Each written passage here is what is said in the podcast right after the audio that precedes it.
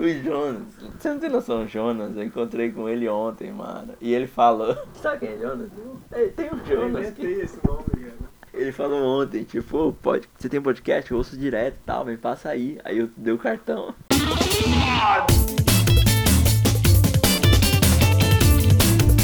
Começando mais um Como Se Fosse Hoje, é, mais uma semana, né, desse programa quinzenal. Hoje é dia 3 de abril, não é mesmo? Eu sou o Leon, aqui comandando este podcast. E eu quero apresentar pra vocês aqui o meu amigo Bo.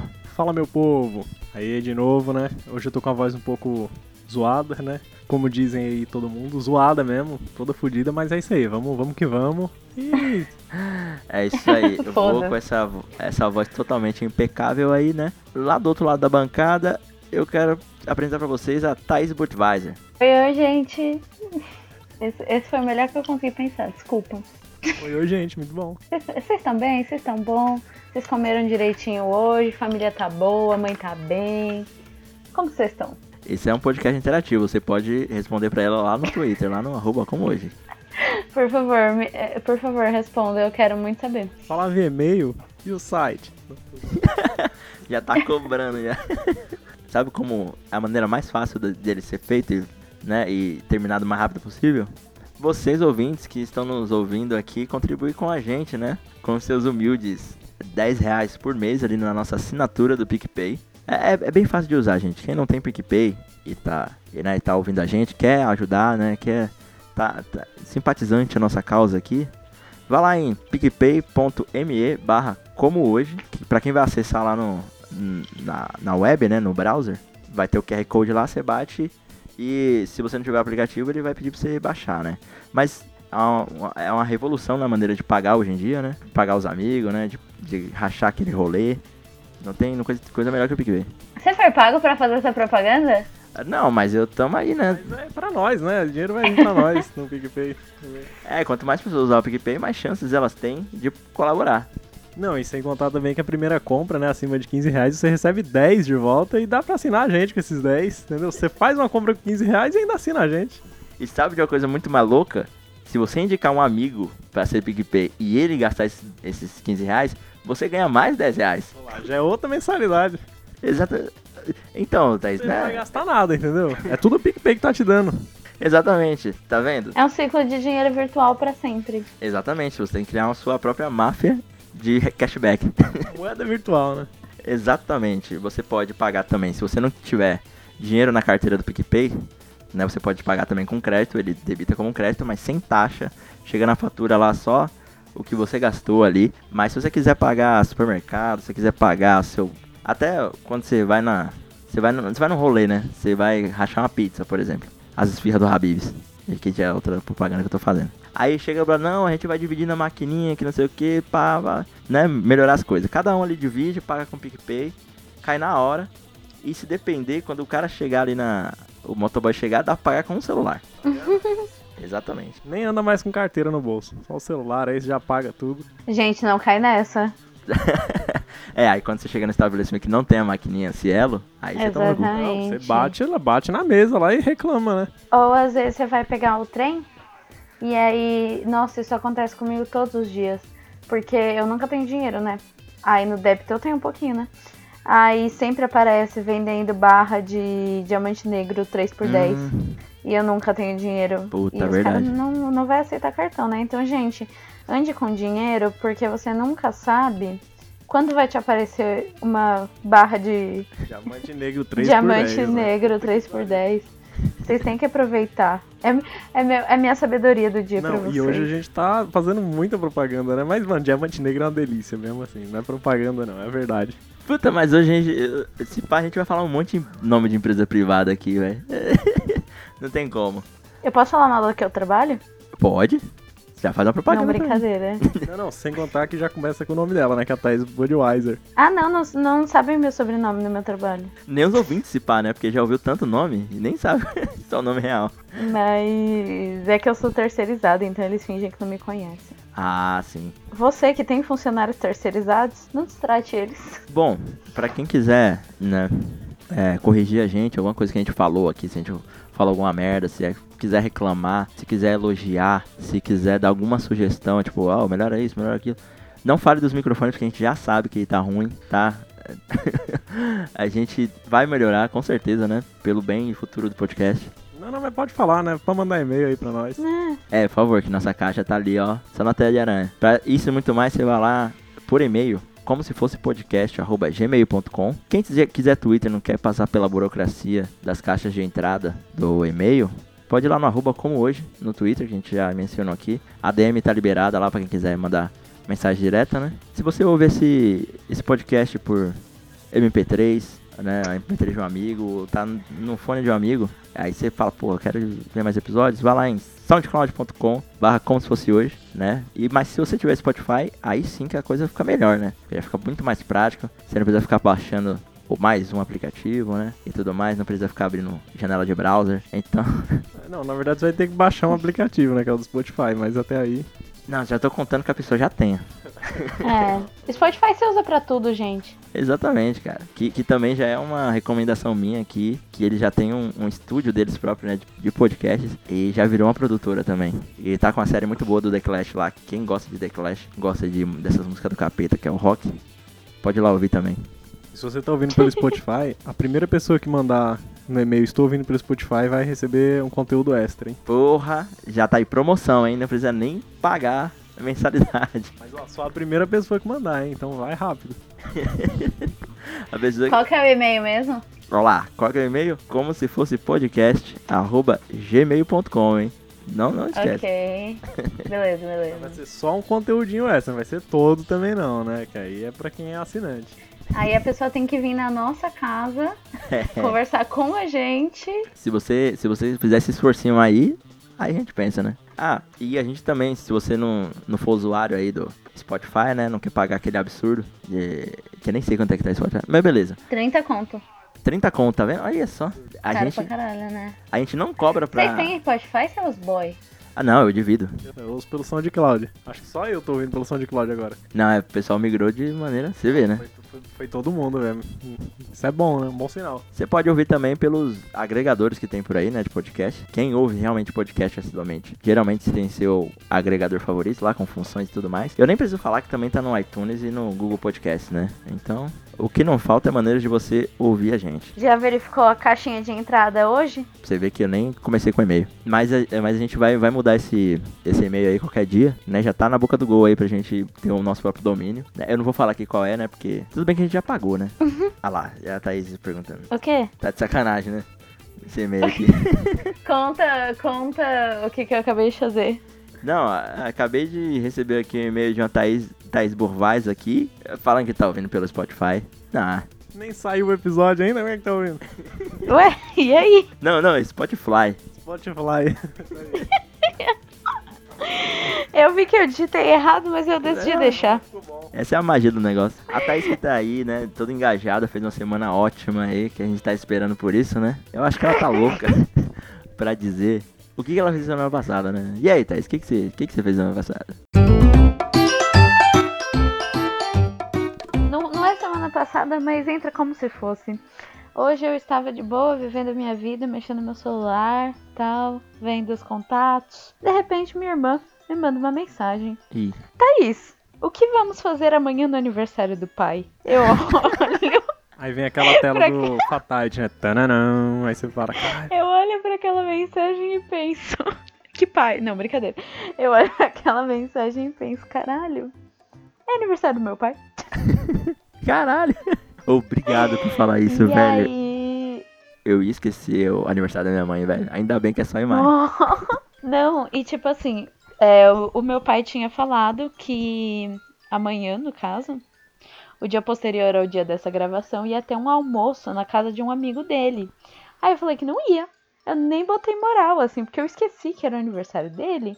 Então eu falei, tipo, ah, nem vou, né? Aí agora eu fiquei tipo, ah, era um almoço de aniversário. Não, aí você chega lá de surpresa, né? Ah, ô, você acha que eu ia esquecer? não, pai? gente, Ah, é Osasco. Oxi. Em, Osa...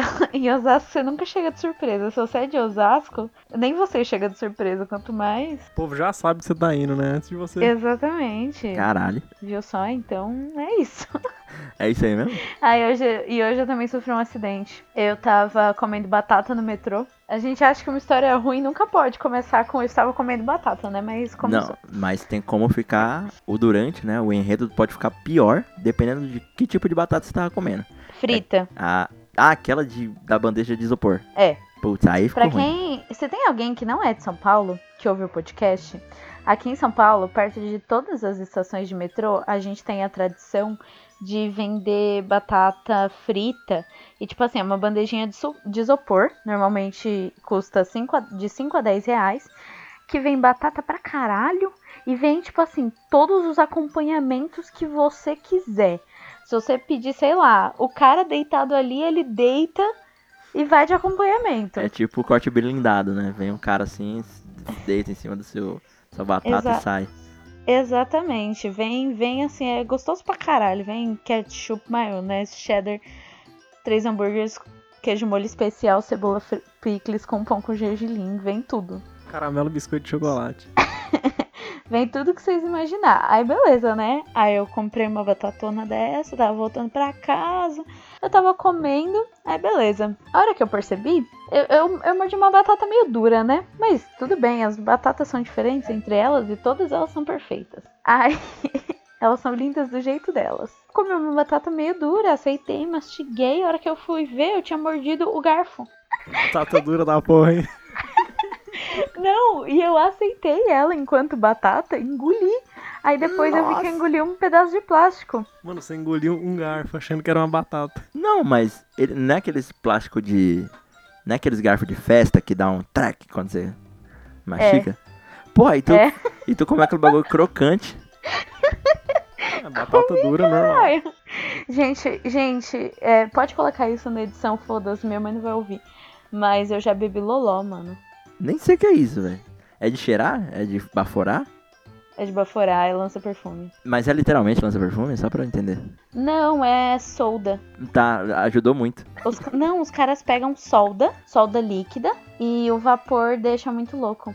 Ah, vai tomar no cu. Aham. É uma droga bem barata, na real. tipo, Lógico. Acha em qualquer metalúrgica por aí. Não, tipo, dá pra você comprar os bagulho no, em qualquer Construção. loja de casa de construção e fazer em casa. Caralho. Só que é uma droga, tipo, mano, é uma droga que, que corrói o cérebro, tá ligado? Porque eles usam bagulho pra corroer, Porque ele é feito pra soldar dois metais, né? E não pra você cheirar. não pra, não pra baforar. Enfim, gente, não baforem loló. Mas se vocês forem baforar, não bebam. Caralho. Mas queimou? Fez alguma coisa estranha? Ah, eu senti um queimado na garganta e perguntaram se eu queria ir pro hospital. Ah, eu não, quis, não. Básico, né? É tipo soda cáustica. É, tipo beber soda cáustica. Uma- Foi é tipo um uma latinha de coca pra você. Você foi uma latinha de coca. Então, aparentemente, o meu estômago já tá blindado. A úlcera você nunca vai ter, porque ela já desistiu de você. já. Se era pra ter dado.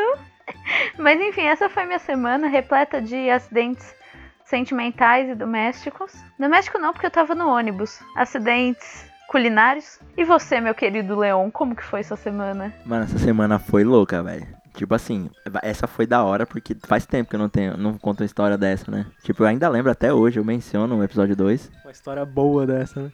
Nossa, é, é- é- você vê que toda toda vez que eu falo do podcast, eu falo, ó, os primeiros episódios tão ruins, tão uma bosta, mas houve a história do episódio 2, mano. Eu, eu achei uma das melhores. Foi o lendário, né? O que, que você fez semana passada? Porra. Não, a minha foi da hora, a do Bo foi sensacional. Juntou as duas ali. né? Nossa, você vê, gente, álcool nem sempre é uma coisa ruim na nossa vida. Não, álcool na maioria das vezes é uma coisa maravilhosa. Não é, cara. Não, dá muita história pra contar, só que na hora, cara, é um, é um apuro da porra. Se começar a beber desde criança, É igual tu, né? Não, vai começando com uma escolzinha, né? Depois vai aumentando e daqui a pouco você tá no loló bebendo. Não, mas primeiro, ó, vou começar com um negócio mais light, né? Que teve o chá de bebê do. Do Kelton, né, mano? Nosso, no- nosso ouvinte aqui. Nosso querido, nosso querido ouvinte, Kelton, né?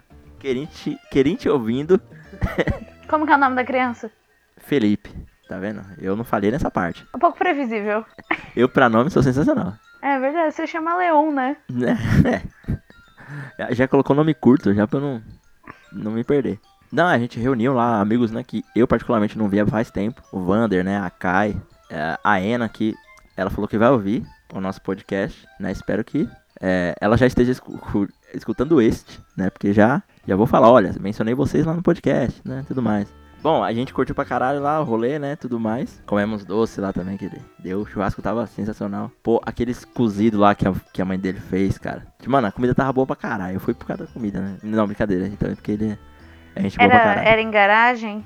Era em garagem? Ô, rolê de garagem. Nossa, então. é, Aí, aí sim. Comida caseira. Que é um chá de bebê. Teve bolo, cara. Enfim, é coisa de chá de bebê. Eu nunca sei como é que é chá de bebê, né? Porque eu nunca participei. Geralmente, na minha época, era aqueles negócios, tipo, ah, só a mulher, porque a mulher vai fazer uns negócios, né, humilhante lá, não sei o que, vai ficar. Nossa, real. Na, na minha época.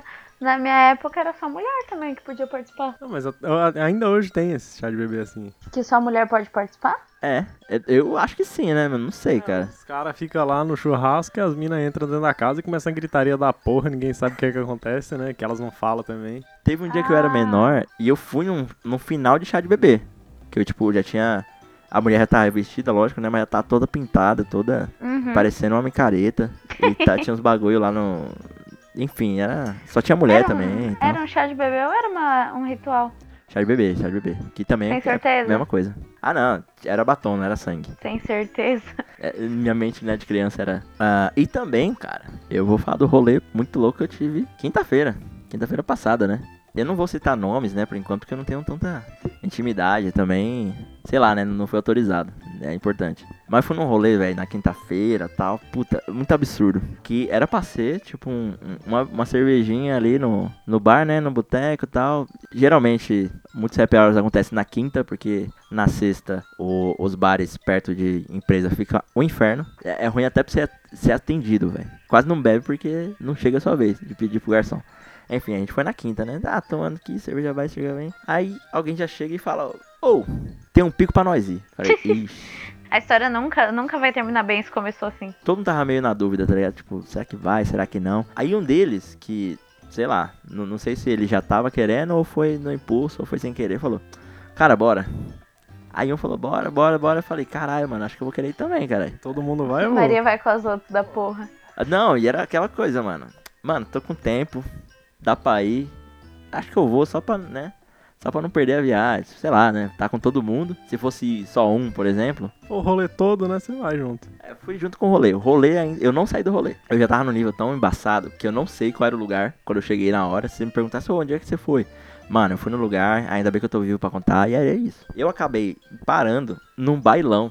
Nesse bailão aí vocês estão pensando mesmo. Bailão é rodeio, festa de piano, eu também tô no meio. Não, o de hoje em dia. Que era aquele do eu parado no bailão. Encontrou sua ex lá? Não, não. Minha ex, ela mora em outro estado. Não corre esse risco, né? Não. Por enquanto, eu acho que não, né? Mas enquanto ela não precisa de passaporte também pra viajar pelo país, eu também corro, corro risco. Mano, mas pensa num lugar, tipo, sei lá, era assim, é, eu não vou falar onde é também, né? Mas era é, zona nobre, assim, bem nobre mesmo. Mas era numa rua de trás, meio embaçada. Sei lá, eu não passaria ali de noite. Tava tocando uns funk, não sei o que, caralho. Era tipo numa. O, o espaço é tipo um estacionamento, grande pra caralho. Mas só que, tipo, é meio aberto, assim, sabe? Tipo, era, era um ex-estacionamento.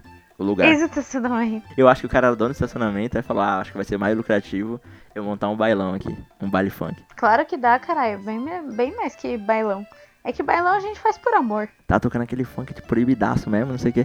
Quando eu cheguei no Proibidaço. ambiente... eu- Parece o proibidaço. meu avô falando. Dentro do carro. Tive esse nível, né?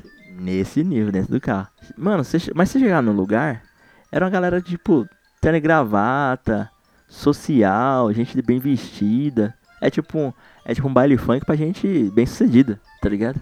É, lógico, né? Tipo, mercado negro ali, né? Tipo, Exato. Caralho. É tipo, você não quer contar pro seu colega que você curte funk, vá lá. Se pá, ele também tá lá. É. Se pá, seu colega também tá lá. É, aqueles que você fica tipo meio assim. pá. Imagina aquela situação, hein, ô, ô Thaís. Hum. Você tem o seu vizinho todo certinho, que não sei o que. Aí um dia você vai pro baile, vai pra, um, pra casa de swing. Você abre o quarto e ele tá lá. Já pensou? Você quer contar alguma coisa? Não, não, ainda não aconteceu isso comigo. ainda. não que tenha acontecido, né? Mas. Você é o vizinho certinho? Já pensou? Que plot twist da porra? Eu tava lá, eu era o swing. Eu era o swing. Vai lá na casa do swing, quando vê, tá o leão lá. Aí do nada chega, Thaís, ué, que porra é essa aqui? Como se fosse hoje e tudo. Já vamos gravar um podcast nessa porra aqui agora. É o episódio XXX, né? Ninguém combina nada, tá? Vai chegando. Mas e o Caco, ele é... namora, caralho. Ah, não, o Caco, Por isso mesmo. Caco não pode. Não, beleza. Tava na casa do swing. Não, eu já cheguei lá travadaço, tipo, já tropeçando, falando alto, que não sei o que. Teve uma hora que me deu a louca, falei, mano, eu tava meio que camisa xadrez, tá ligado? Todo publicitário. Aí, eu, mano, chegou uma hora que eu lembrei que eu tava com a roupa da academia. Que eu ia ir na academia, só que eu- essa semana eu nem fui, porque eu nem sei como é que funciona lá o, o- a vizinhança. Aí você já chegou, ah, mano, eu tô trajado aqui já, né, no pano, certo? Não, aí teve uma hora que me deu um incômodo, mano. Falei, mano, não faz sentido. Eu tava vestido assim, não sei o quê. No meio do bailão lá, eu peguei minha mochila, abri, tirei a camisa que eu tava e coloquei a da academia, que era uma camisa normal, saca? Era a camisa do, do time que eu jogava, de futebol americano. Falei, mano, vou ter que estar no naipe. Aí eu já coloquei a camisa, camisa larga. Já tava bem louco também, né? Então, Porra, e bem melhor, porque era arejada, né, a camisa, então. Aí o mano chegou e falou, "Ô, vou pegar umas brejas lá pra nós. Pega lá. Pegou, voltou. Eu nem sei qual era a marca da breja. Eu tomei aquela breja sem saber o que era. Fui perguntar no outro dia. Tem certeza que não era Loló? Não, não era não, porque o gosto era bom. então não era breja, né? Se o gosto era bom. Só pra criar polêmica agora. E, mano, foi absurdo, cara. Eu. Aí no final, eu achei que já tava tipo umas quatro da manhã, né? Porque o pessoal foi indo embora. O som baixou, que não sei o que. Falei, caralho, ficamos aqui, mocota. 10 da noite ainda. É, tipo nesse naipe. Dava pra ir de metrô. É, então... Não, não, não, mas foi mais, mais tarde. Aí chegou uma mina do nada, assim. Você pode me emprestar o seu Wi-Fi? Porque me perdi nos amigos e tal. Aí eu olhei e falei, mano, eu vi que a mina tava meio zoada. Eu falei, tá bom, vai, beleza. É, só que, mano, eu sou um- uma pessoa muito prestativa quando eu tô, quando eu tô bêbado. É muito, muito embaçado. Eu acho que eu chego a ser chato até. Tipo, aí eu liguei o Wi-Fi, falou, não, conecta aí, que não sei o que, tal, vamos procurar seus amigos aqui e tal, que não sei o que, como é que eles são, tipo, mas como se eu fosse da polícia. Sei lá, quando você, quando você se perde no supermercado e vai, E vai e vai anunciar no o gerente. microfone. Isso, tava nesse naipe. Só que o esquema de som tava ligado, desligado, então eu não fiz isso. Enquanto eu tava falando essas coisas, a minha falou, não, não, já achei, vazou. A menina não achou ninguém, tá ligado? Só queria ir embora. Não, achei, tá ali, falou. Já tô boa, Ela já foi tô pedir o só. Wi-Fi de outra pessoa, tá É. ligado? Não, fica com o maluco ali, chato pra cacete, só queria Wi-Fi e ficou conversando. não, aí beleza. Aí na hora de ir embora, mano, o maluco falou, não, eu moro em tal bairro, fica mais, mais fácil pra você. Vamos pedir Uber aí, depois você vaza. Falei, "É, beleza, mano. Mas aí, no meio do caminho, do nada ele para num posto, tá ligado? Eu não sei também onde é esse posto, não me pergunte. Eu tenho que ver no histórico depois do, do, do Uber. Pra ver qual é. Em off aqui, onde você tava? Pode falar ou não? Cara, eu não sei onde era. Sabe real. Não, beleza. Você não, Não. sabe? Não sei. que Você não queria falar, por isso que... Não, não, eu não sei onde é o bailão e eu não sei onde é o aeroporto que eu fiquei, cara. Eu só sei mesmo, de fato, onde era a minha casa. Que era o destino final. Aí ele começa a estar naquela pilha de continuar o rolê, tá ligado? Aí eu falei, não, mano, vamos embora, que não sei o que e tal. Não, vou, vou ter que vazar tal, que não sei o que. Já tava nesse, no naipe, tá? De querer, de querer ir embora. Já tava meio cansado e tal. É, se- mas se fosse só por causa da bebedeira, foda-se. Bêbado não, não tem limite pra beber. Só quando tá em coma alcoólico ou vomitando. Como alcoólico vomitando. Parabéns pela comparação. E olhe lá, hein? E olhe lá. Mano, e na hora que ele entrou num posto de conveniência, pegou uns bagulho pra comprar, e na hora eu já pedi o Uber. Aí, tipo, na muquia. E Uber tá, é bem fácil, cara. Já tá salvo o lugar onde você mora e onde você trabalha. É só clicar um botão e já era. É, é bem é, drunk friendly, né? Que ele fala. Aí eu já não, não, eu peguei o Uber aqui, já pedi não sei o que, não sei o que. Aí a gente se cumprimentou, pá, não sei o que, e fui embora. Aí eu peguei um Uber, nesse dia, no caso, eu peguei o Uber com a mulher, com uma mulher Uber. Aí eu falei, caralho, Uma mulher Uber. mulher Uber, né? Tipo uma super heroína. É Capitã Marvel, mulher Uber. É, Capitão Marvel, Mulher Maravilha e Mulher Uber. Eu cheguei e falei. Não, já entrei no carro, falei, que inusitado, né? Uma Uber mulher. Eu já peguei umas três vezes com mulher, Léo, mas de boa. Só pra deixar aqui. Não, já tem uma flag né, no meu, não pegar com mulher. Aí fiquei pensando, tipo, ficando 5 minutos sem, sem falar nada. Aí o meu lado bêbado não, não, não deixou barato, velho. Não deixou você falar nada. É, não deixou eu ficar quieto. Eu cheguei e falei, porra, deve ser foda ser mulher Uber, né? Aí pronto, a viagem inteira se baseou nisso. Tipo, eram uns 40 minutos, eu acho, tem casa ou meia hora. E aí, qual que foi a lição? Ah, não, cara, foi, foi um papo da hora. Tipo, eu tirei umas dúvidas de como era, tipo, caso ela passasse por algum perrengue, como, como era o, o esquema. Porque muitas vezes o Uber dá razão pro, pro passageiro e outras vezes dá razão pro motorista, né? Às vezes acontecem uns negócios chato dos dois lados que, que a Uber não resolve. Mas ela disse que nunca teve, teve problema. Às vezes já teve que usar o Artman do Tabef também, né? Como assim? Já teve que bater? Não? Já, já, teve que dar um tapa. Aí o maluco, ela falou que, que, ele, deu- que ela deu um che- chega pra lá nele, ele ficou quieto e ficou tipo com cara de, mano, pô, mas esse foi meu rolê com álcool. E nesse dia eu dormi no sofá ainda, hein? Acordei no outro dia pra trampar. Era isso. E nem tomei banho naquele dia. E- Mas aí, cara. E aí, Bo, o que, que você fez semana passada? Semana passada aconteceu bastante coisa, mano. Eu fui vítima da burocracia aí do governo. Fiquei muito puto com isso. Fiz uns exames aí, descobri que eu realmente estou fudido do coração agora. A gente vai descobrindo coisa, né? Chegou no coração já. Beleza. Tá apaixonado? Não, quem dera fosse, né? Quem dera fosse, né? Porque é problema de saúde mesmo. Fui fazer um plano no meu celular, tá ligado? Que o meu já era, aquele chip lá, né, Leão? Deu aquele, aquele rolo lá. Aí eu fui fazer um plano pra mim. Chegou lá, ah, seu CPF tá bloqueado aqui, velho. Não pode fazer não. É, como assim, mano? Não tenho dívida com porra nenhuma. Como é que você bloqueia meu CPF? Fiquei puto, velho, lá na Vivo, lá. Fala mesmo o nome dessa porra. Aí a, a mina ficou sem entender nada lá, também que tava me atendendo. Eu falei, não, mas a gente não tem nada a ver. Ah, aqui não tem nada a ver, só porque eu deixei de pagar uma conta aí um mês, mano. Só eu paguei depois aí, vocês vão ficar bloqueando meu CPF. Ah, não, mas a gente não fez nada não. Você tem que ir lá na Receita Federal, lá não sei o que. Aí eu fui no Poupa Tempo, né? Que é longe pra caralho do shopping. Shopping de Itaquera. Aí eu cheguei lá, mano, sabe o que, que tinha acontecido? Eu tirei o CPF antes de tirar o título de eleitor. Aí bloqueia. Porque no cadastro do CPF você precisa ter seu título lá. E o meu não tava. Aí eu tive que ir lá apresentar os documentos pra ela. Só pra ela escrever lá o número do título no meu CPF. Isso não faz sentido pra mim, cara.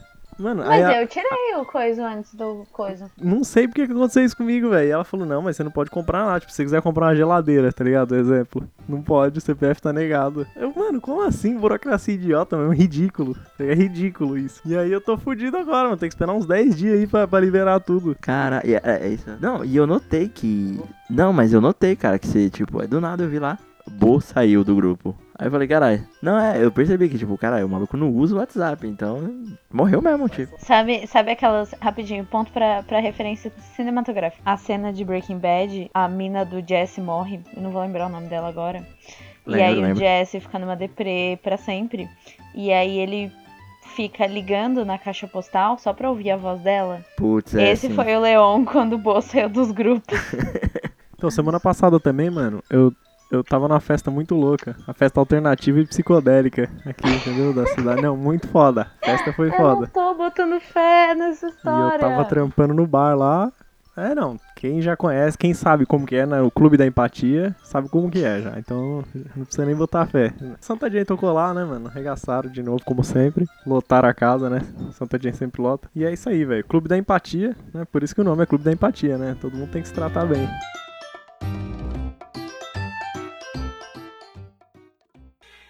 Atenção, chegou Chatuba, hein? Atenção, chegou Chatuba, hein? Vamos esculachar, hein?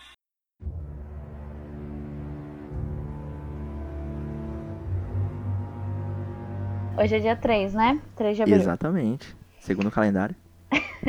Segundo o calendário gregoriano. Hoje, hoje é dia 3 de abril. E hoje foi o dia o presidente dos Estados Unidos, ah, há um tempo atrás, né? Harry Truman, que fez, no caso, a doutrina Truman, ele assinou o Plano Marshall. O que, que foi o Plano Marshall? Foi a grande cartada de filha da puta dos Estados Unidos na história. Foi quando, assim, os Estados Unidos deixou de ser um país filho da puta e virou os Estados Unidos. Que é um país filho da puta, né? Não, mas é Não muito. mudou muito. Não, passou de filha da puta pra arrombado. Exato, Passou expandiu. de filha da puta pra um arrombado filho da puta. Isso aconteceu no ano de 1947. Eu preciso explicar um pouquinho o que foi a doutrina Truman. Tava tendo a Guerra Fria, né? É, capitalismo contra socialismo. Se você tem dúvidas, pesquisa no Google. Não, brincadeira. Os Estados o presidente, que era o Truman, ele criou a doutrina Truman, que foi um- uma estratégia para derrotar o comunismo. É, entra na, na minha pauta, último programa que eu participei, que no caso é o nosso penúltimo programa, que foi da execução dos dois espiões americanos lá que estavam fornecendo informações para o regime soviético. Esse bagulho de executar as pessoas fez parte da doutrina Truman. Essa doutrina, ela era tanto nacional quanto internacional. Tipo assim, tinha desde caça aos comunistas dentro dos, do próprio Estados Unidos. Era tipo assim: ah, se você tem um vizinho que você acha que ele é comunista, denuncie ele. Tipo, a galera em peso denunciava os seus vizinhos, os seus familiares, por acharem que a pessoa pudesse ter algum envolvimento com o comunismo. E essa ação também foi internacional, de tentar, né, tentar parar a expansão do comunismo.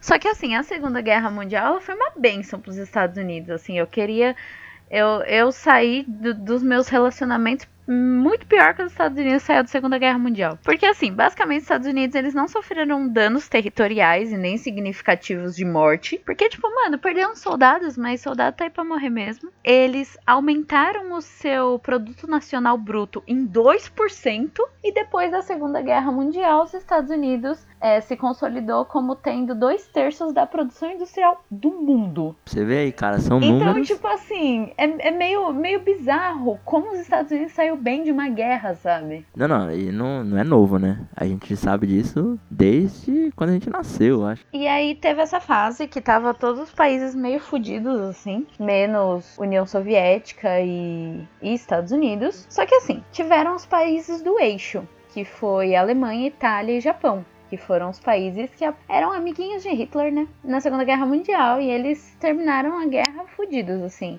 Completamente é, danificados. Isso eu digo, tipo, territoriamente. A gente lembra muito das bombas de Hiroshima e Nagasaki, mas teve um monte de merda é, nos outros países também. Então, assim, o país estava destruído, com uma economia fodida, tava tudo fodido. O que, que os Estados Unidos fez? Emprestou um dinheirinho. Um dinheirinho que a gente calcula em mais ou menos 3 bilhões. Aí, aí tem. Bilhões? B de. B de, B de bilhões de bola. Caralho. Aí tem a distribuição. B de Buchweiz. Aí teve a distribuição certinha de quanto quanto ficou para cada um e tal. Eu tô baseando, eu baseei a minha pesquisa no livro do Hobsbawm, era dos extremos. E, tipo assim, para quem não é da história, Hobsbawm é um cara que, tipo assim, falou, tá falado, tá ligado? Você não, você não, você não contesta muito porque falou, tá falado e já era. Aí ele defende que a maioria dos países, desses países que estavam tão zoados pela guerra, não é que eles queriam, tipo, nossa, ser foda. Eles só queriam voltar ao seu estado pré-guerra antes das coisas derem merda. É, tipo assim, sabe quando você, quando você pensa, tipo, putz, e se eu não tivesse ido naquele lugar? Os, países só queriam, só estavam tipo, nossa, e se a gente não tivesse entrado na guerra? Aí tudo bem. Só que assim, Estados Unidos injetou dinheiro pra caralho, principalmente na Europa, principalmente, apesar do Japão também ter sido parte dos países do eixo, que estava do lado de Hitler, o Japão recebeu 13 milhões.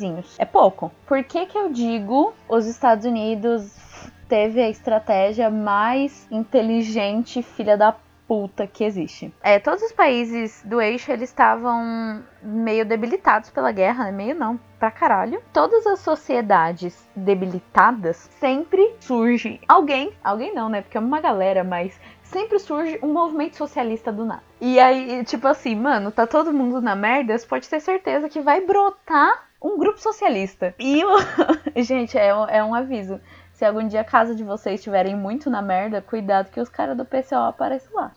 Mas Yo, vamos organizar isso aqui. Exata. Vamos... Não, exatamente. Quando, quando o país tá na merda, todo mundo é um pouquinho socialista. Aí tudo bem. Aí os Estados Unidos pensou, porra, não vamos deixar essa galera passar fome, porque senão os socialistas vão conseguir convencer eles, né? E aí. Senão vai começar a decapitar burguês, aí. Exatamente. Vai ser legal. Aí, aí vai dar ruim. De quem eu vou, vou comprar os bagulho? O Plano Marshall, ele foi uma garantia de globalização da situação dos Estados Unidos. Então, tipo assim, de repente, em quase tipo, no mundo inteiro, o que era o padrão de vida boa era o padrão norte-americano. Foi quando eles venderam o American Way of Life. Sabe? Aquela. Exatamente aquela vibe de dois filhos, uma cerca, é, uma casinha bonitinha. E uma coisa muito louca também é que na época tinha o Fordismo, né? Que é a produção em massa. E como que o plano Marshall influenciou que o Fordismo ele começou modo a ser, a ser o modo de produção de tudo. Não existia mais, sei lá, uma pessoa que iria fazer sua comida. Sua comida era feita por várias pessoas. O McDonald's é uma empresa fordista, tipo, de usar uma linha de produção. E isso começou no plano Marshall. Aham. Uhum. Caralho, que foda. Exatamente. E essa, e essa doutrina combatia ideologicamente, na propaganda, no cinema, no. Hoje em dia são pouquíssimos. Ah, eu tinha visto a lista em algum lugar. São pouquíssimos países que consomem mais do seu cinema nacional do que o do que o cinema americano. A maioria dos países do mundo inteiro consomem muito mais cinema americano do que os seus próprios cinemas. É, por exemplo, A Índia que não, e a, a China que não, mas é porque tem uma lei. tem, tem uma coisa que, que eu acho que tem que acabar, assim, tipo. O pra, cinema hoje, pra americano. ontem. Hã? O super-herói tem que acabar. O Oscar tem que acabar. Por quê? Você chega, ah, é a maior, é a maior premiação do mundo, que não sei o quê. Uhum. Países de todo mundo concorrem, pá, tal, tal, tal. Aí chega lá, melhor filme, filme americano. Melhor filme estrangeiro, aí é um filme de qualquer país. É. Mas por que é estrangeiro se é premiação mundial? Aí, né, como, como uma mão lava a outra e duas. Qual que é o ditado? E duas fazem o quê? não quero nem saber. Ah, como uma mão lava a outra, né? Os Estados Unidos não ia, emprestar esse dinheiro de graça. A partir do momento que eles emprestaram esse dinheiro, principalmente para os países da Europa, eles conseguiram uma abertura ampla dos mercados europeus. E, tipo assim, para os Estados Unidos, por causa desse dinheiro, os Estados Unidos conseguiu fazer acordos muito. é, acordos comerciais né? muito vantajosos para eles. Então, tipo, mano, você pode ter certeza que essa grana voltou triplamente Voltou em três e, e sem, sem ninguém perceber, saca? Tipo, Exatamente. Foi naturalmente. né? Foi voltando, porque além dos acordos comerciais, os Estados Unidos também ganhou muito na indústria cultural, porque a maioria dos países se abriu mais para a cultura norte-americana e virou essa hegemonia que é hoje em dia, né? Eu- falando nisso, eu tenho uma recomendação muito boa pra quem, principalmente pra quem assina a Amazon, né, Prime Video, mas também pra quem não assina, consegue ir lá no giveyourjumps.com, né, dê seus pulos e também baixar a série, né? Se chama Man in the High Castle. Não sei se você já ouviu falar. Você, Thaís, que é historiadora aí, você Eu não. que conta a história, é um futuro próximo à Segunda Guerra Mundial, né? E conta a história do, do qual o eixo ganha a guerra, todo tipo de influência mundial que existe, agora é alemã. Caralho. Então, é uma ficção na qual nunca existiu essa doutrina Truman, nunca existiu American Way of Life e muita coisa cultural é alemã e japonesa. É uma série muito boa. Nossa, caralho, imagina, o anime ia ser normalizado na sociedade. Não, tipo, e todo mundo fala alemão. Na série, na série tem muito é, alemão e japonês sendo falado. Tipo, Uhum. como se fosse o idioma natural do, da série. Mas é muito bom pra, tipo, quem quiser fazer essa comparação e imaginar um mundo sem, um mundo sem Estados Unidos. Um mundo sem Estados Unidos. Mas então, e mundo aí perfeito, é uma coisa muito louca. Os Estados Unidos fez alguns acordos de compras prioritárias. A partir desse momento, os Estados Unidos conseguiu de fato estabelecer uma espécie de sociedade de bem viver na Europa.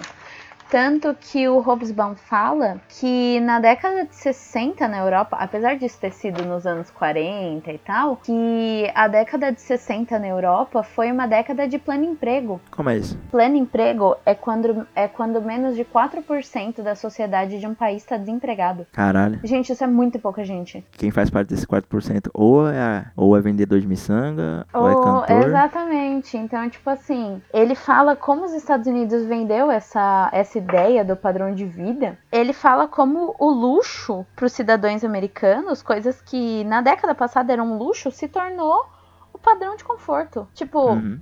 uma geladeira, é, principalmente no aspecto tecnológico, as coisas que antes eram hiper luxuosas se tornou só um padrão de conforto nos Estados Unidos. É, Eu acho que um reflexo que a gente tem aqui no Sim. Brasil é em relação a como você se define, de acordo com o IBGE, Uhum. a sua classe social. É pela Não quantidade é de geladeira, né? exato também. E também tem um negócio que é de TVs e quartos Uhum. que você tem em casa.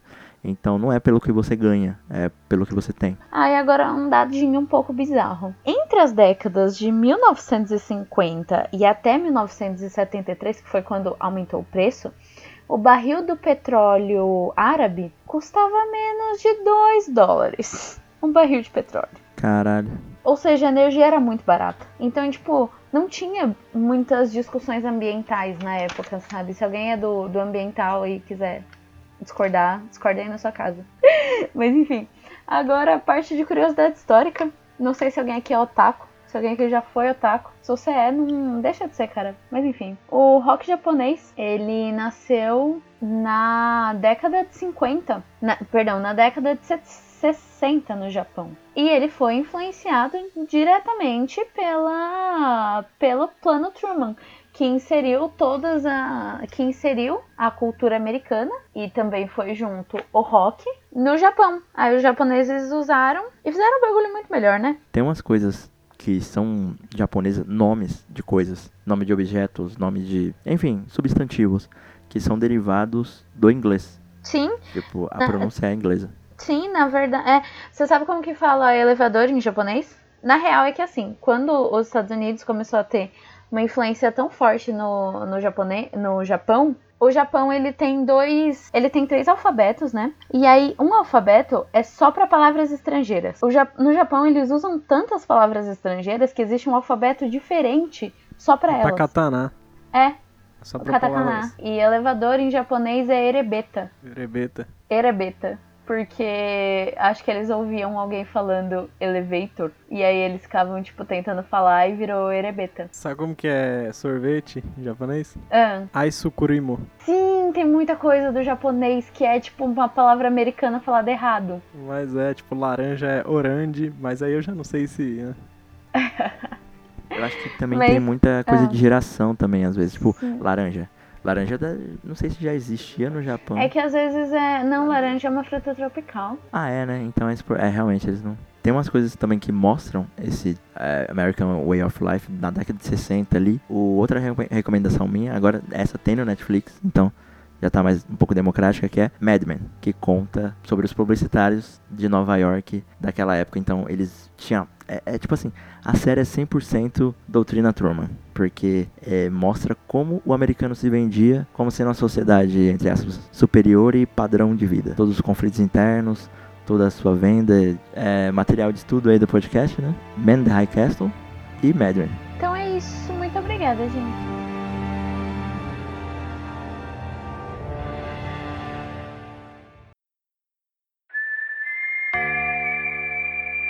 Beleza, né? A gente deu essa aula aí de, de América, né? E tudo mais, mas parece que o assunto vai ficar por lá mesmo. Porque hoje eu vou falar do bandido mais procurado do Oeste. né? Não sei se recebeu esse título mesmo, mas é identificado hoje como o maior bandido dos Estados Unidos, que é o famoso Jesse James. Ele tem um grande apelo aí na cultura pop, né, também. Exatamente. A gente tá falando de Japão, né? Da, da influência da cultura japonesa. Você é em casa e é realmente do que eu tô falando.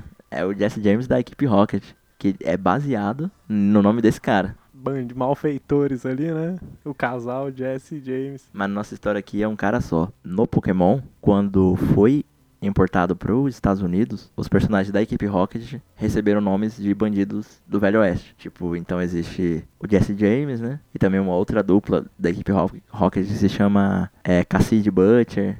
Tipo, uns bagulho assim. Só não tem Billy the Kid, né? Fernandinho Beiramar, né? Não, tem que, tem que fazer um, um anime brasileiro com a equipe chamada Fernandinho e Beiramar. Em vez de ser o Miau, o craquinho, né? Minha craguinha. Mas beleza. Ele nasceu no estado de Missouri, né? Ele nasceu ali em 1847. Os Estados Unidos ainda não tinha, né, tipo as possibilidades que tem hoje, né, tipo ah, mudar de estado, não era tipo os Estados Unidos, né? Cada estado tem até hoje, né, tem suas leis. É muito confusa a história do Estados divididos, né, na época. estados divididos. Mas eu acho meio estranho a divisão de, sei lá, demográfica. Porque antigamente tinha os Estados Unidos, que era diferente de você ter um estado. É tipo como se fosse um, um comboio mais os estados e mais formar os Estados Unidos. Aí com o tempo foi se formando os estados dos Estados Unidos. E hoje tem os Estados Unidos. É tipo nesse nível. É muito confuso. Eu, eu nem fui atrás porque eu só ia gravar semana que vem se eu fosse pesquisar essas porra. Mas beleza. Ele nasceu lá em Missouri, né? Nasceu, viveu e morreu. A morte dele aconteceu hoje, né? Dia 3 de abril de 1882. Que foi um ano depois da morte do. Que a gente tem mais conhecimento, né? O Billy, o Billy the Kid. Ele tem essa fama, o Billy the Kid só é famoso, eu acho, né? Porque ele fez muitas vítimas ainda muito cedo e morreu muito cedo. Tipo, cedo, não chegou nos 20 anos, se não me engano. Por isso que era o The Kid, né? Porque não passou dos 20 anos. 14 anos já tá com a arma na mão. Não, naquela época, 14 anos era equivalente a uns 60 hoje em dia. Era a inflação da idade, né? Que foi. É, ele morreu na- nas mãos de um companheiro, né? O que atestava, né? O seu, o seu poder de sair do- dos crimes ileso, né? Nunca ter sido ferido gravemente. Então, se safava muito fácil na medida dele, né? Era bem sucedido nos roubos e tudo mais. A história do, do Jesse James, só pra contextualizar, né? Nasceu antes, né? Da febre do, do ouro. De ter sido descoberto o ouro lá na, na Califórnia, né? Precisamente ali na região de São Francisco. Por isso que existe o time Golden State, é, é o estado dourado, né, que os caras chamam lá. Tem a Golden Gate, né, a- que não é dourada, é laranja o bagulho, mas tem esse nome aí por... Nome me remete a isso, né? A historicidade ali do lugar da época. É, o pai dele, ele, ele veio de uma família já meio é, religiosa e conservadora, né? O estado do Missouri, na época, era muito dividido entre conservadores e progressistas. E o pai dele era missionário da... da não, não se chamava missionário, né? É reverendo. Igreja Batista, lá em Missouri. Ajudou a fundar a escola, é, fundar a igreja. Era meio influente ali no condado Clay, no, onde ele morava. Né? Mas num certo dia ele foi visitar um, o irmão, lá pra 1850. Nosso Jesse James tinha aí os seus 3 anos de idade, né? Nem conviveu com o pai direito. Ele chegou pra mulher e falou: "Ô, mulher, eu vou visitar meu irmão lá na Califórnia. Tal, que quando surgiu a notícia do, do ouro na, na Califórnia, tipo, teve a maior migração da história dos Estados Unidos. Ainda é a maior migração da história, na qual pessoas do país inteiro foram migrar pra São Francisco pra poder pegar ouro e tudo mais e aproveitar disso. Você ter uma noção, demorava meses às vezes pra chegar na Califórnia, no caso, né? Porque tava um engarrafamento absurdo. Era engarrafamento de carroça, assim, tá ligado? Nas rodovias ali da, do estado. Muitas foram construídas por conta do, da febre do ouro, né? É, o Sr. Robert James, né? Ele foi fazer uma excursão pra lá. Esse pouco tempo que ele foi lá, ele acabou contraindo cólera. E outra coisa também com, que vem junto com, com esse, essa migração populacional, vem também surgimento de, de doenças, né? Tipo, às vezes as pessoas pegam no caminho ou... Porque tem muita concentração de gente, uma parte do processo natural, né? Ali é a festa pós-doença, né? Não, aí você espeta o dedo no espinho, você tá com 50 doenças já. Meteu, chutou a pedra ali, Bateu o dedinho né, na quina. e já ficou doente. Aí ele morreu na Califórnia, né, longe da família e tudo mais, mas só que ele deixou uma herança, que era a sua fazenda ali que ele tinha, como patrimônio para a família. 270 hectares, de sobra tinha sete escravos. Assim, por mais que tenham, tivessem alguns levantes lá contra a escravidão, né, meio abolicionistas, a família do, do James meio que dependia, né, da, era meio escravocrata, escravagista, né, no caso, por conta da, da mão de obra que eles tinham ali na, na fazenda dele, né. Então, junto com seu irmão, né, o, o Frank James, o nosso amigo Jesse James entra por essa por esse lado mais né, conservador da, da história e vem junto com, com o nosso contexto aqui a Guerra Civil dos Estados Unidos, que foi a luta dos confederados, Estados Confederados do Sul contra a União, que na época o, era o presidente Abraham Lincoln, que era presidente dos Estados Unidos na época. Hoje em dia tá, a gente vê por aí, né, as bandeiras do, dos Estados Confederados, né, não entende muito bem, porque é bagulho de americano e tal, que não sei o que. Eu não entendo porra nenhuma. É, então, tipo, pra gente aqui é, é meio novo, mas uma, uma pessoa ou outra sabe do que significa, né? Pra quem ainda não tá conseguindo figurar, imagina aquela bandeira de fundo vermelho, com a cruz azul e umas estrelas no meio das, nas- das cruzes. Essa é a bandeira dos Estados Confederados. Qual era, qual era a bandeira que eles levantavam, né? Eles eram conservadores, apoiavam a fundo a escravidão. Era muito, tinha muito movimento de religiosos conservadores também, apoiavam os Estados Confederados os estados vinham do Texas até a Califórnia, até a Flórida. Então pegava ali do Texas até o lado direito do sul ali. Por isso que a gente vê meio um texano, um cara meio caipirão, assim, redneck, Louisiana também. Louisiana, Mississippi, ali, Alabama, ali pra, por muito tempo, depois que, mesmo que depois que acabou a Guerra Civil, a, existia muita, muito esse espírito ainda conservador no, no americano, né? Não, é, não, é não, não sou eu que tô falando, mas muitas questões de segregação também eram muito conhecidas por feitos daqueles estados, né? Dos estados dissolvidos do, dos confederados. Mas enfim, voltando para nossa história aqui, o nosso amigo Jesse James se alista numa das milícias do, dos Estados Confederados, do- dos apoiadores, né? Porque o Missouri não fazia parte. Alguns tinham simpatizantes e falavam, pô, tu queria muito que o Estado fosse dos confederados e tal, e lutava pela causa. O que ajudou os confederados a fazer muitos ataques na, no estado ali, né? E quando eu falo de milícia, realmente existia isso. Am- Ambos, dos ambos os lados, né? Dos estados da União e dos confederados. Tipo, armavam milícias, não era nada formalizado. Foi aí que ele começou a ter o, o- o- um lado dele um pouco mais, né, sangue frio e tal. Se acostumar com esse negócio de matar gente. Mas até aí não tinha... Era meio que formalizado, né? Os ataques que ele fazia. Não era para sustento próprio, sei lá, ou porque ele gostava de roubar e saquear. Era um pouco mais mando, uma requisição da milícia, né? Até mesmo no, no fim da guerra, que levou à dissolução dos confederados, a derrota deles, né, em si, o Jesse ainda assim participava de grupos que faziam ataque a pessoas que eram oposição às ideias dele, né, os, as pessoas mais progressistas, e tinham instituições também que tinham essas ideologias que ele era contra. E o Jesse era envolvido, né? Tava lá e pá. Bom, lá pra 1866, um assalto a banco, né? Com, a, num banco que era, da, que era simpatizante, né? Da União. Mas só que roubaram, entraram no banco, né? Roubaram os caralho, mas só que na fuga, um estudante da escola William Jewell College. Nessa época, eu acho que roubar banco era um dos jogos mais comuns que tinha, né? Não, é engraçado que a gente vê hoje nas histórias do pica-pau, cara. E é isso, os plots dos bagulho do pica-pau era roubar banco. Não, mas Velho Oeste é isso, cara. O cara vai no bar, pega uma cachaça lá, depois vai roubar o banco, sai de cavalo e vai embora. Não, e sem falar que a cidade é uma rua. E era, era isso, cara. É uma rua com banco, velho, um bar e já era. E as casas do povo. Tinha que ter isso, uma rua, um banco e um bar. Não precisa nem ter casa. Ele foi morto com a bala perdida, né? E a, a, alguns atribuíam a morte a um dos irmãos James, sendo ou o Jesse ou o, o Frank. Mas ele tinha muito essa fama de tipo, ah, se matou alguém, pode ser que seja o, o Jesse e tal, por conta da habilidade dele que ele tinha com armas. Então ele era famoso por isso. Uma que era muito intimidador, né? E outra era aquela, o cara não, não errava um tiro. Não, e detalhe que naquelas armas antigas também, né? Você colocava pólvora lá, dava uns tiros, mano, não tinha mira nenhuma. O cara não errar nenhum tiro é uma puta vantagem. E o que levou a fama dele, alguns assassinatos também foram atribuídos a ele, comprovados, outros não, né? Por conta que é boato também, né?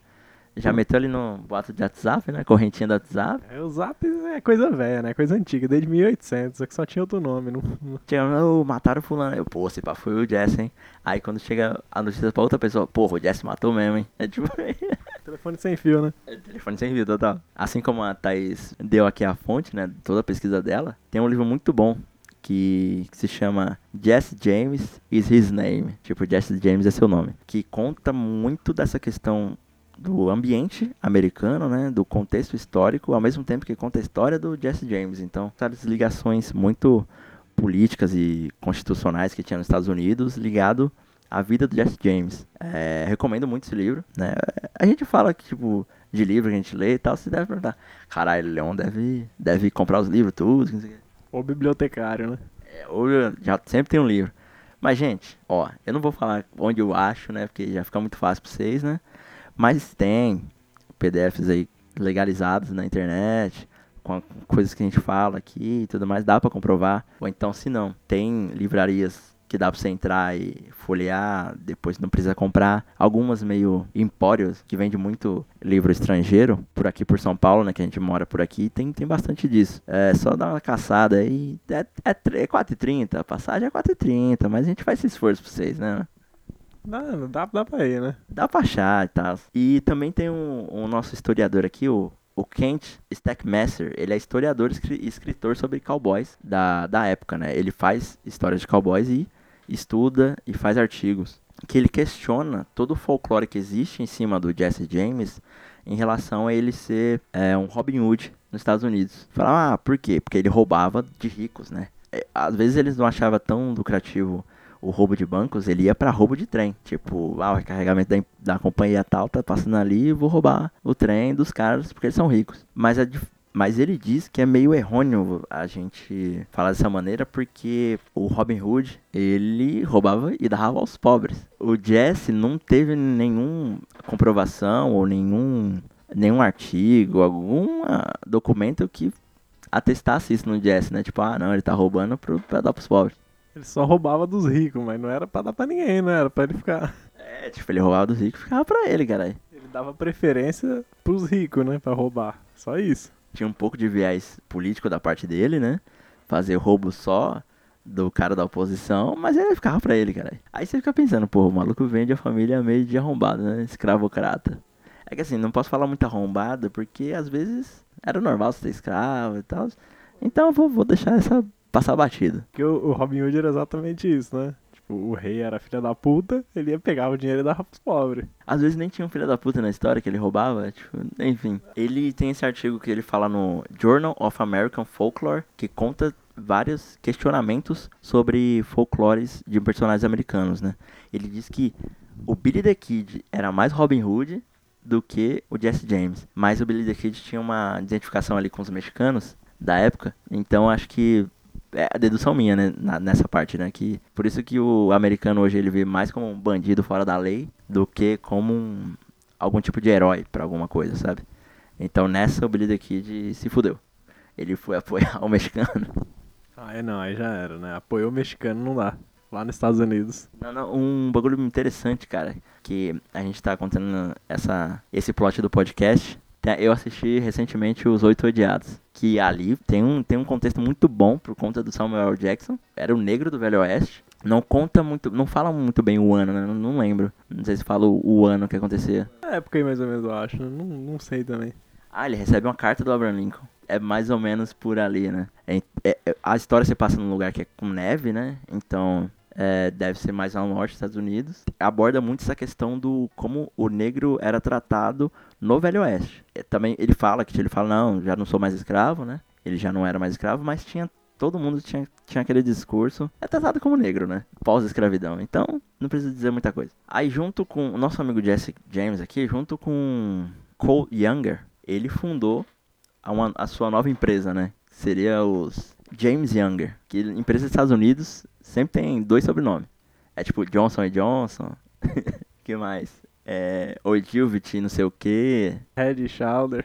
Head and Shoulders. Não, é Thompson e não sei das quantas. É tipo é nesse naipe, saca? General Motors, né? Tá aí, pava.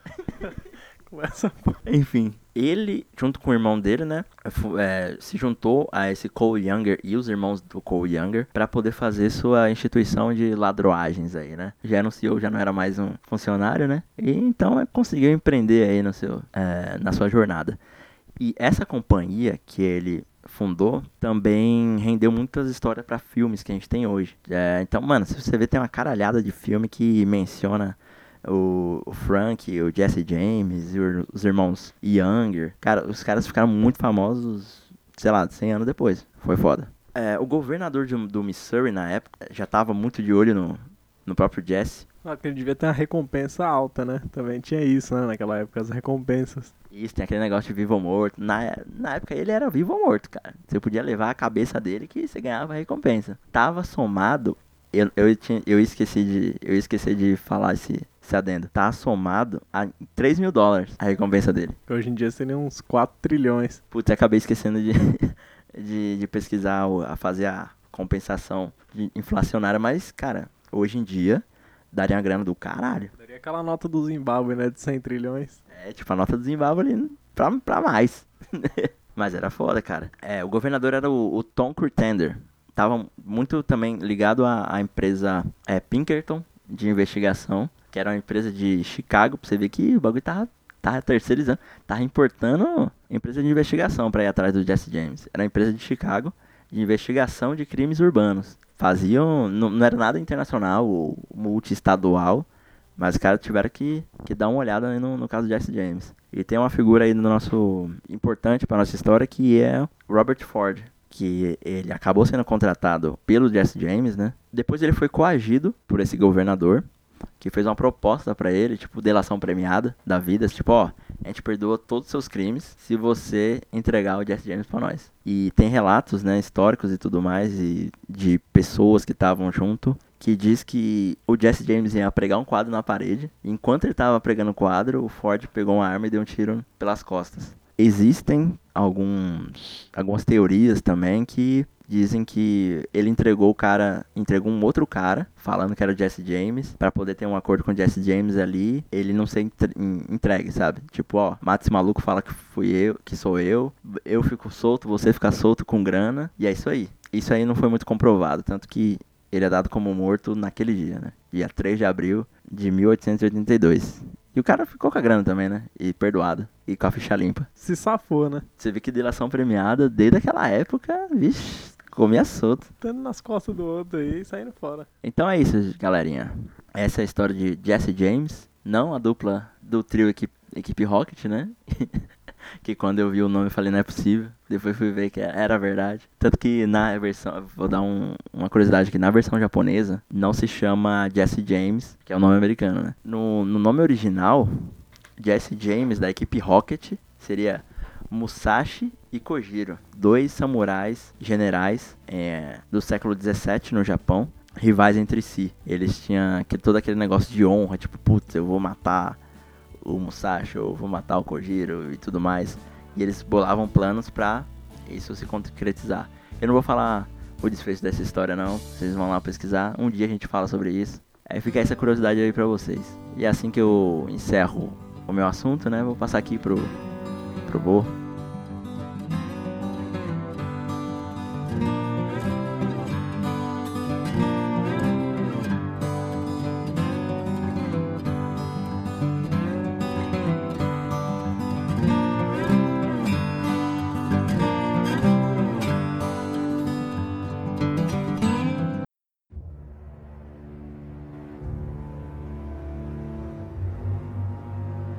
vou ficar na Califórnia aqui, o dia 3 de, de abril do ano passado, 2018, como se fosse ano passado. Como se fosse ano passado. Um ano, tipo, você vê. A gente achou um assunto recente até. Muito recente. É, semana passada eu falei sobre coisas felizes, né? Muita felicidade, então essa semana eu vou falar um pouquinho, coisa que é um pouquinho o contrário, né?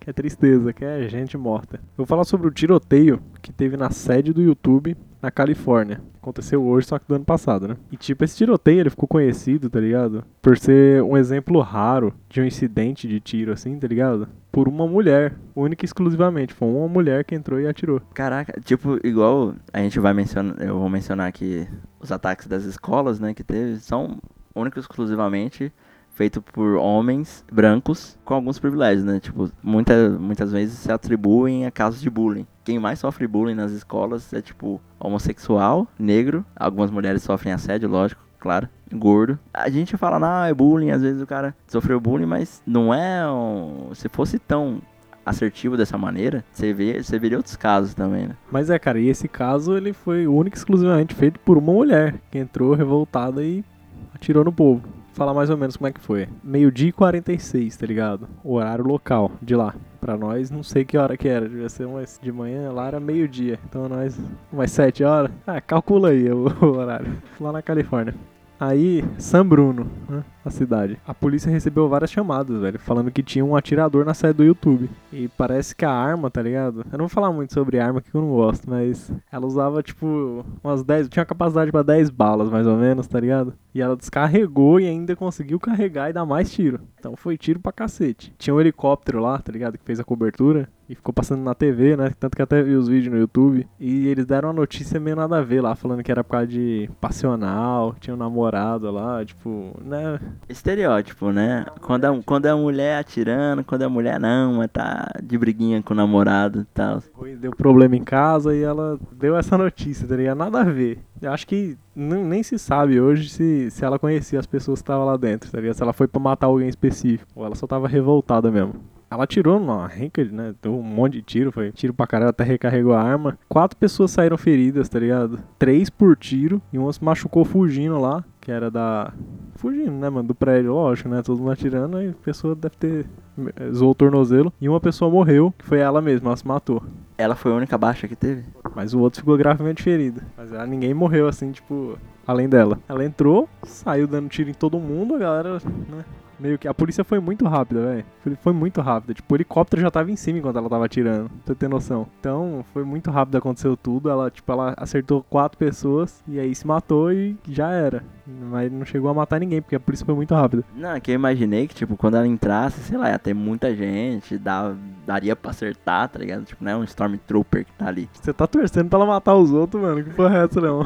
Não, pô, porque pra mim não é, não é muito natural. Você vê que ataques desse tipo no estabelecimento ou instituição de alta, alta circulação de pessoas tem, tipo, sei lá, coisa de dezenas, sabe? Ah, mas era tipo um escritório, né, mano, do YouTube, não é um lugar tão foda, é, não é uma escola, não é... Tipo, é só um escritório onde a galera tá trabalhando, ela já chegou, já deu um tiro já no cara, no primeiro, ele ficou gravemente, ele quase morreu, e aí a galera se dispersou, né, na hora, foi isso que aconteceu. É, aí já faz sentido já, né? É que eu não sei como é que é a série do YouTube e tal, eu não vi fotos. Também não vi, assim, só vi por cima só o helicóptero. E tipo, o médico legista, né? Ele disse que ela tomou um tiro no coração. Quer dizer, ela deu um tiro né, no próprio coração e não encontrou indícios de drogas nem de álcool. Então ela tava sóbria. Eu não vou falar sã. Ela tava sóbria, é. Disse que ela atirou, não foi a polícia que chegou e atirou. Mas aí também não posso afirmar. É, polícia às vezes, né? Não sei. Diga, não, pera aí, não vamos pegar isso aqui pra nós. A mulher não tinha matado ninguém. Aí a gente dá um tiro na pessoa que não matou ninguém. Ih, melhor. É. Foi meio badalado também, porque os funcionários do YouTube, tá ligado? Eles se esconderam e, tipo, eles iam fazendo story, tá ligado? Dando update, assim, atualizando. Ao vivo ali, tipo, o que, que tava rolando no Snapchat, no Twitter. Mano, tiroteio comendo e os caras fazendo story, velho. Assim, hoje em dia, quando tem alguma coisa muito tensa pra caralho, assim, é, é meio foda ver também, né? Tipo, as vítimas e tudo mais, gravando e tal, mas serve também pra gente ver a imensidão de como é embaçado, pra você sentir a tensão ali. Quando, antigamente, até o menino da Georgia lá, sempre lembro do, do asiático da, da Georgia, que ele entrou na escola, fez, aconteceu e se matou também. A gente ouvia essas coisas, principalmente aqui no Brasil, que na época não, não era tão visível essas coisas. A gente não pensava na imensidão que era um ataque de uma escola, né? Com esse tipo de aproximação tecnológica, assim, a gente já passa a ter um feeling. A gente se coloca mais no lugar ali, né? Você consegue, ver o que, que tá acontecendo. Claro que você não sabe, né? Porque você não passou por isso, né? A atiradora, né? Ela foi identificada pela polícia. Nassim Najaf Agran. Ela era do Irã. Ela nasceu no Irã, 5 de abril de 1979, cara. O aniversário dela ia ser depois de amanhã e ela se matou hoje. Foi tipo isso. E ela era uma ativista vegana e aspirante, né? A personalidade fitness. Ela postava, tipo, conteúdo no Facebook no Instagram, no Telegram e no YouTube. Em persa, azer, Azerbaijão, não sei como que é o idioma. É Azerbaijão, será? Não sei. Azerbaijânico, inglês e turco. Ela fazia em quatro idiomas. Parece que ela é que ela viveu também uns anos na Turquia, né? Ela saiu do Irã, foi pra Turquia e de lá ela foi pros Estados Unidos. E tipo, o conteúdo dela, né, que ela postava, foi viralizando lá no Irã, tá ligado? Teve uma certa atenção lá, pá, todo mundo dava atenção pra ela, né? Tipo, ela tinha bastante visualização lá no Irã. E ela protestava direto, mano, contra maltrato de animal, tipo, os fuzileiros naval lá americano que usava porco pra fazer os bagulho, né? Ela, ela protestar, não sei o que. Tipo, ela comprou a arma, eu não ia falar de arma, mas vou ter que falar, não dá pra fugir, né? E ela comprou a arma dela, era 9mm, tá ligado? Pistola semiautomática. Ela comprou legalmente e registrou mesmo no nome dela, tudo certinho, no dia 16 de janeiro de 2018. No dia 31 de março de 2018, os familiares dela, tá ligado? Dia 16, 31 de março. Pô, a- ela sumiu. Os familiares dela falaram pra polícia que ela tinha sumido, deu como desaparecida. E o pai dela ainda falou pra polícia que ela odiava o YouTube, mano. As ideias. Já deu, né? Já deu uma... A gente tá preocupado porque ela odeia o YouTube, a gente tá com medo dela tá viajando pra lá. Foi tipo isso. Ô, mano, toma cuidado quando você vê alguém falando que odeia tal coisa, mano. Porra, é, bicho. O pai dela ainda falou, falou, mano, ela odeia o YouTube, comprou uma arma e sumiu. Já deu a dica, né, mano? E, tipo, na manhã anterior, tá ligado, ao tiroteio, no dia 2, então, na manhã, né? Policiais chegaram a conversar com ela ainda, mano. Porque ela tava dormindo, encontraram ela, né? Dormindo dentro do carro, no estacionamento do Walmart, a 40 quilômetros ao sul da sede, né, do YouTube. E os policiais falaram que eles não identificaram ela como ameaça, né? Era só uma pessoa dormindo no carro. E parece também, não sabe ao certo se esses policiais sabiam que ela odiava o YouTube e tinha fugido de casa com a arma. Era tipo de outro estado? Ah, ela morava em qual, em qual estado mesmo? Então, ela morava bem no sul da Califórnia, né, em Menifee. Era mais ou menos umas 13, 14 horas, tá ligado? De viagem. Era uma viagem longa. Ah, isso que ela dormiu no carro, né? Ela foi, dormiu no carro e não, ela foi no dia 31, então. né. Não, calma aí, deu como desaparecida no dia 31, né? A gente não sabe a trajetória dela exatamente, o que, que ela fez. Mas eu vou chegar lá também. Talvez esses policiais nem sabiam, né? Porque. E no dia anterior também, ela visitou um campo de tiro, velho. Pra dar aquela treinada antes, não sei. Caralho, é foda que depois do. É depois do acontecido e tudo mais. A gente fica sabendo, ô, tá, ligou um ponto a outro, parece mó evidente, assim. É, a gente não sabe, tipo, a imensidão da coisa na hora, tipo, que as coisas foram acontecendo, né? Tipo, não é aquele negócio, tipo, ah, se o pica-pau tivesse avisado a polícia. Não era, não é assim, né? Não, ainda mais que não tem como, né, velho? Foi muito rápido também. Ela chegou, pá, pá, foi tiro, e foi pro YouTube e atirou no povo. Né, Imagina, você tá lá trampando lá, entra a pessoa atirando, mano. Porque tem raiva do YouTube, porque tira os vídeos do ar. Por motivo, tá ligado? Pra ela ter feito isso. Ela não tava muito contente com as políticas do YouTube, né? Porque ela reclamou no site dela antes. fez uma reclamação no site dela. Ela escreveu com essas palavras aqui, ó. Assim: O YouTube filtrou meus canais para impedi-los de obter visualizações. Ela escreveu isso no idioma dela. Isso é uma tradução aqui, né? Eu- Ela já tava, né, mano? Pistola. E a empresa também tinha desmonetizado, né, mano? A maioria dos vídeos dela. E aí ela já ficou louca. Tipo, teve uma galera que falou que ela falava sobre arma, parece, nos vídeos. Mas isso eu não sei, isso eu não posso. Isso eu vi só um povo falando. E aí o YouTube tirou por isso, né? Porque não, não apoiou. Mas foi o que falaram. Isso é especulação. Eu também não vi os vídeos tudo, só vi um só e fiquei até com medo dela. E aí, porque desmonetizou os vídeos, né, mano? Ela saiu, foi pro YouTube lá tirar nos caras lá, que não tinha nada a ver com a história, né? Os caras estavam trampando lá. Às vezes os próprios caras tinham vídeo bloqueado, desmonetizado. Tem, os próprios caras que tomou o tiro, né? E tipo assim, dois hospitais, tá ligado? Receberam as vítimas. Quatro ferimentos, né? Foram relatados. É, as vítimas identificadas foi um homem de 36 anos em estado crítico, esse quase morreu. Uma mulher de 32 anos em condições razoáveis e uma mulher de 27 anos em condição estável. Ah, ou tomaram, tomou o tiro e conseguiu conter, tipo, não era uma zona vital e tal. E outra pessoa que machucou o tornozelo, fugindo do prédio. Ela deve ter dado uma torcida, não sei. Ou quebrou. Foi a foda. É, assim, eu não queria fazer uma piadinha, mas, porra, tipo, na lista que tem pessoas sangrando e tal, você torceu o tornozelo, é o bagulho que você chega no outro dia e fala, porra, nem precisava estar tá, tá aí, né, velho? Ah, mano, mas foi parar no hospital, deve ter sido uma puta arregaçada no tornozelo, né, velho? Não sei. Ah, e também ela não vai pensar nisso também, né? Tipo, porra, eu vou ficar com vergonha e não vou pro hospital, cara. Não. É, e a mina que entrou pra matar, ela não falou, ah, mano, eu vou entrar aqui atirando as pessoas pra elas machucar o tornozelo. Ela não pensou nisso também. E tipo, mano, depois disso, tá ligado? Um monte de gente se solidarizou pro presidente lá, Donald Trump. Ele tweetou lá, nossos, nossos pensamentos e orações estão com todos os envolvidos, né? Aquele jeitão dele. Obrigados aos nossos fenomenais policiais e primeiros socorristas que estão atualmente em cena. E as armas, tá como? Eu não falar nada daqui porque. E, mano, vários outros políticos lá também notáveis, tá ligado? Dos Estados Unidos, eles prestaram as condolências lá. A CEO do YouTube, Susan. Eu não vou, mano, que lê aqui pra mim, não. É desse jeito mesmo. Eu acho que é Susan Wojcicki. Como é que é? Não, não. Wojcicki. Ah, porque isso aqui é meio eslavo, né? Meio... Quando é, chega ali no, na, no, Bal- nos Balcãs ali, já fica complicado. Deve ser.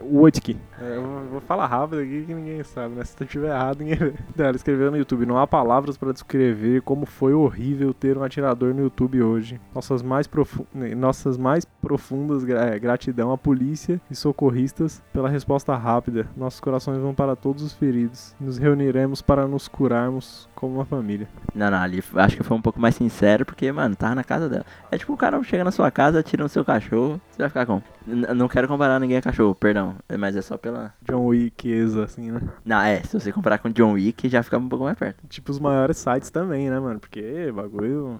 Tipo o Google, tá ligado? O Apple, o Amazon. Eles ofereceram condolências pra todo mundo, Twitter, até o Uber. E, mano, muita gente, tá ligado? Eles pediram também legislação, tá ligado? Pro controle de arma. Mais rigorosa, né, mano? Porque lá nos Estados Unidos, tipo, a mina foi, comprou a arma, praticou, foi lá e atirou em todo mundo, mano. Só porque desmonetizou o vídeo. Não, e, e tá tendo uma onda fodida, né? Desmonetização, tipo, mudança de política e tal. Esse dia o Nando Moura já, já fez aquele vídeo pistolaço também, do jeito dele. Eu tenho medo de um cara como o Nando Moura. Sei lá. Ainda bem que ele não é americano. É, mas daqui a pouco a gente libera a arma aqui no Brasil também. Ah, mas vai querer atirar em quem? No YouTube Brasil? Ele é louco nesse nível. Eu não duvido nada dele, mas. Ah, tranquilo.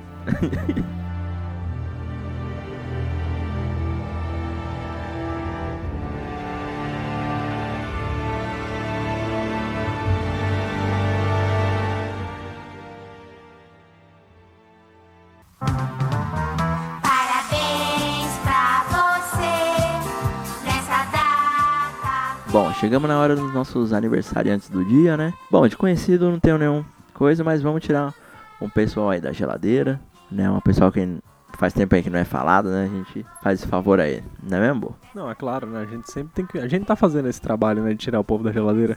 Mas eu tenho um amigo, velho, que faz aniversário hoje. Que é o João Godoy, né? Querido amigo aí. Isso aí, um grande abraço. Não sei quantos anos você tá fazendo hoje, mas. 3 de abril é seu aniversário. Você tá sendo lembrado aqui pelo nosso programa, Grande João Godoy, né? Eu também não tenho muito. Eu, eu não tenho amigos que fazem aniversário hoje. Então eu vou ficar devendo essa, infelizmente. Mas tem duas personalidades aí que fazem aniversário hoje que eu vou. Primeiro, pra quem assistiu o Jackass 3, conhece ele. Jared Allen, grande jogador, tacleador, né? Quebrador de costelas. Esse é, mano, que deixador de pessoas com falta de ar também. Ele é grande. Deixador de pessoas no chão. Se eu não me engano, ele- usava 69, tipo de zoeira, tá ligado? Só ah, 69, não sei o que, e ficou. Era o número da camisa dele, tá, gente? Só pra... Não era nada favorito, assim, que ele.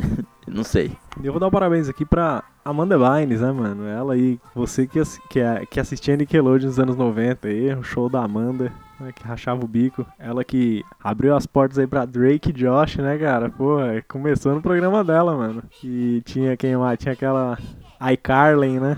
Que só saiu do programa do Drake e Josh, mas é, mano. Porra toda começou lá, aqueles... Ai, Carly que tem um monte de figurinha, tipo, ah, mas que porra é essa? Ai, caralho. Isso, velho. Se não fosse a Amanda, não ia ter nada disso, entendeu? Já começa lá. Tem aqueles gêmeos do caralho, Zé que não sei quem. Aquela outra mina japonesa também lá, que era tudo da Nickelodeon daquela época. E, mano, ela tá fazendo. É, quantos anos mesmo, Leon? De 86. Essa não é difícil, né, mano? Ver, 86. Tem que fazer a raiz quadrada aqui rapidão. É. Puxa, tá tudo numa regra de 3. 33 anos. Olha lá, pra você ver. Ela naquela época ela devia ter uns 13 anos, então tá com 33 hoje, né? Sinta-se velho aí, você que assistia ela. Sinta-se velho, sinta-se inútil por estar aí com seus anos de idade e não, e não ser Amanda Bynes. Outro aí que tá deixando invejinha aí pros mais 25, né? É o nosso amigo Gabriel, J. Jesus, né? Gabriel Jesus. J. Jesus, né, com G. J. Jesus. Ele que tá aí, tentando aí no, tentando aí um lugar ao sol de novo na seleção brasileira, né? A gente vê muita hoje em dia é muita notícia do que ele não anda fazendo, né? Falsa 9, né, galera chama. Falso 9, falso jogador. Tipo assim, eu brinco com ele, mas é, ele tá sendo um pouco aí vital pro meu time em, algum, em algumas coisas. Foi, né? Em algum tempo. Mas enfim, ele tá fazendo hoje 22, cara. Pra você aí que tem 25, 30 anos, que fala, porra, fiz nada na minha vida, né? Pá, que não sei o que. Pra você ficar um pouquinho mais feliz aí, Gabriel tem só 22, tá? E também não tá fazendo muita coisa, mas, Tá na seleção brasileira, né? Que também não é grandes coisas hoje, mas. mas eu acho que você. Ou você fica muito feliz, né? Ou fica muito triste, mas enfim. Ah, mas se o cara, sei lá, jogador de futebol e tá na seleção do país dele e nasceu no Brasil, sei lá, né? Que tem bastante jogador. É alguma coisa ele tá fazendo de bom ou ele é amigo do técnico. É, ou seja, já fique deprimido, porque você não é ele. É, se você não tiver na seleção da sua profissão aí, do melhor do Brasil, você não é ele. É, você não tá entre os mais 22, ó. Esquece. Pô, é, antes da gente finalizar aqui, eu queria mandar um recado pra galerinha que eu tive aí por, por muito tempo trabalhando, né? Já tive um happy hour com eles ali que, que foi muito bom reencontrá-los. Então vou dar, deixar meu abraço aqui pro Marcos. Pro, não, vou fazer a lista aqui, né? Pro Marcos, pro Ruberley, pra Bruna, Karen. Porra, até Samantha que agora tá. que não está aqui conosco, né? Está no Canadá. Não, brincadeira, tá em Londres agora, né? Então, eu vou deixar meu abraço mesmo, que ela não escute, né? Alex, quero falar nomes aqui só pra não, ter risco, né? De eu não esquecer nenhum. Porque é muita gente querida, né? O Jonas também, né? Que fica pedindo pra gente postar logo os bagulho. Não, o Jonas que vai começar a ouvir a gente. Já vai ficar. Da hora que o Bo falou aqui o nome do Jonas, esporadicamente, realmente tem um Jonas. Não, sensacional. Ai, ai, é isso aí, cara. Eu queria dar uma sugestão de série pra assistir aqui, aproveitar, né? Alce Alice, saiu agora no Netflix, do meu amigo Thiago Prade, pô. Lá da Santandinha, a série brasileira aí, dos caras. Lá do Clube da Empatia, aliás, não é da Santandinha, não. Tá estreando aí na Netflix, né? Saiu essa semana. Pode assistir aí, que é trabalho nosso, né? Trabalho nosso. Mas aí, cara, se você quiser ser bem sucedido, cola no Clube da Empatia, porque primeiro já saiu Sinfonia Caipira, Alce Alice, a gente tem o nosso podcast, só coisa boa, gente. Então, colem mais vezes, né? Quanto mais vezes você colar, mais sucedido você vai ser. Então é isso, cara, encerramos por aqui. Quem quiser mais uma vez pedir um alô, pedir um. Ou faça aniversário quarta-feira, fala lá. Pode ir lá no. Como se fosse podcast, arroba gmail.com, reclama da gente, dá sugestão, é, vê canelada aí se a gente tá falando merda, né? Vem com provas, né? Porque você viu aqui que a gente chega com o artigo na mão. Também se não tiver, se- prova é bica na costela, né? A gente já. Já deixa seu recado aí pra gente chegar com dois pés no peito depois. Você vê que o negócio tá ficando sério. A gente tem historiadora que já. Não, ela já teve que sair, né? Já teve que ali cuidar das crianças. Brincadeira, ela não tem criança. Só o irmão dela. Mas enfim. Que é criança também, né? Pra você fugir das burocracias do e-mail, pode ir lá em twitter.com barra como hoje. Também deixa sua DM, deixa seu negócio recado. Ou então pode falar comigo no WhatsApp, falar com o Bo. O Bo não tá, tá sem WhatsApp, né? Então fala com ele no Messenger. A gente não vai passar aqui os arroba, né? Ou vem aqui em casa também conversar, não tem problema. É, cola aqui. Sensacional. Show. A gente vai receber vocês com todo carinho, até porque, né? A gente não é famoso a nível de esnobar as pessoas. Hum, Ainda. Tô zoando. XXXP, reserve sua amizade, né? Tipo isso. Mas é isso, cara. Como eu disse no começo, é, a gente tá pelo Spotify, né? iTunes. Dá uma nota lá pra gente no iTunes, né? Comenta, estrelinha. É importante, entendeu? Os demais agregadores de podcasts. E se você não gosta muito de agregador, quer ouvir no seu browser bonitinho ali, vai lá em soundcloud.com barra como se fosse hoje. Aproveita, ouve os, os programas passados, recomenda o programa que você mais gostou também. Eu recomendo os programas que eu mais gostei também, do como se fosse hoje. Então, sucesso. É porque, como diria meu amigo Cris Dias, nem é meu amigo, mas né, fica como se fosse. Eu considero como amigo, é meu amigo, né? Exatamente. Ele disse, sempre é o primeiro programa de alguém. Não é verdade? É, exatamente. E eu quero também eh, aproveitar que o podcast não tem tanta visibilidade assim, né? Por enquanto agora, eu quero dar um abraço pra minha amiga Tchulin, que trabalha lá comigo, né? Do podcast Imagina Juntas. Depois que a gente vai saber onde eu trabalho, então, sucesso. Isso aí, cara. Fiquem na paz, né? Fiquem com tudo. Com tudo e com todos. Ande pela sombra e isso aí, cara. Cheirinho no cangote. Amo vocês. Até semana que vem. Não, semana que vem não. Até 15 dias. Só daqui a 15, né? então é isso, galera.